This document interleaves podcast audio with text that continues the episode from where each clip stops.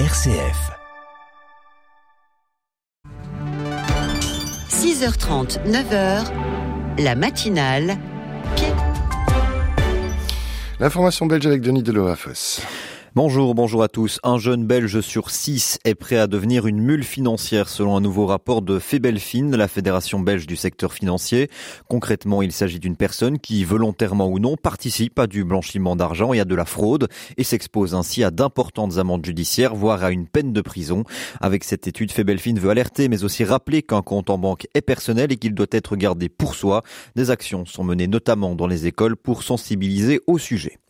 Dans le cadre du dossier Sky ECC à présent, le cap d'un millier de condamnations résultant de ce vaste coup de filet de la police judiciaire fédérale dans le milieu du grand banditisme en 2021 a été franchi cette semaine. Ce dossier doit son nom à la messagerie cryptée utilisée massivement par le milieu criminel que la police belge a pu percer en 2021, donnant lieu à la plus grande action judiciaire jamais entreprise en Belgique. Toujours dans l'actualité, l'Union européenne approuve un nouveau paquet de sanctions contre la Russie. Les dirigeants européens réunis à Bruxelles se sont félicités de ce nouveau paquet, le 12e depuis l'invasion russe de l'Ukraine le 24 février 2022. Il comprend notamment l'interdiction des importations de diamants russes dans l'Union européenne. L'Union va aussi prendre des mesures pour améliorer l'efficacité des sanctions concernant le pétrole russe. Moscou est accusé de financer une partie de sa guerre contre l'Ukraine grâce au commerce de diamants, qui représente un chiffre d'affaires d'environ 4 à 5 milliards de dollars par an. Retour chez nous, les travailleurs pensionnés pourront continuer à travailler dans le secteur des soins de santé pour renforcer les rangs face à la pénurie de personnel. La mesure mise en place en juillet 2022 reste d'application jusqu'en septembre prochain minimum. Le gouvernement fédéral a fait en sorte que ces personnes puissent bénéficier d'une dispense de cotisation personnelle de sécurité sociale et que leurs revenus soient imposés à un taux distinct et avantageux de 33%.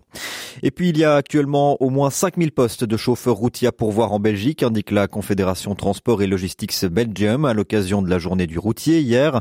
Près de 400 entreprises ont mis ce jeudi cette profession à l'honneur en remerciant les routiers d'un petit geste pour leur travail accompli au quotidien. La Belgique compte actuellement plus de 10 000 entreprises actives dans le transport de marchandises sur route. Ensemble, elles gèrent un parc de plus de 86 000 camions et camionnettes et représentent plus de 115 000 emplois directs. Enfin, côté carburant, le prix maximum de l'essence baisse ce vendredi pour la quatrième fois consécutive, indique le SPF Économie. Ce prix maximum pour un litre d'essence 95 diminue de 3,7 centimes pour atteindre 1,647€. Il s'agit donc de son prix le plus bas depuis décembre 2021. Le prix maximum pour un litre d'essence 98 est quant à lui de 1,867€, soit une diminution pardon, de 3 centimes.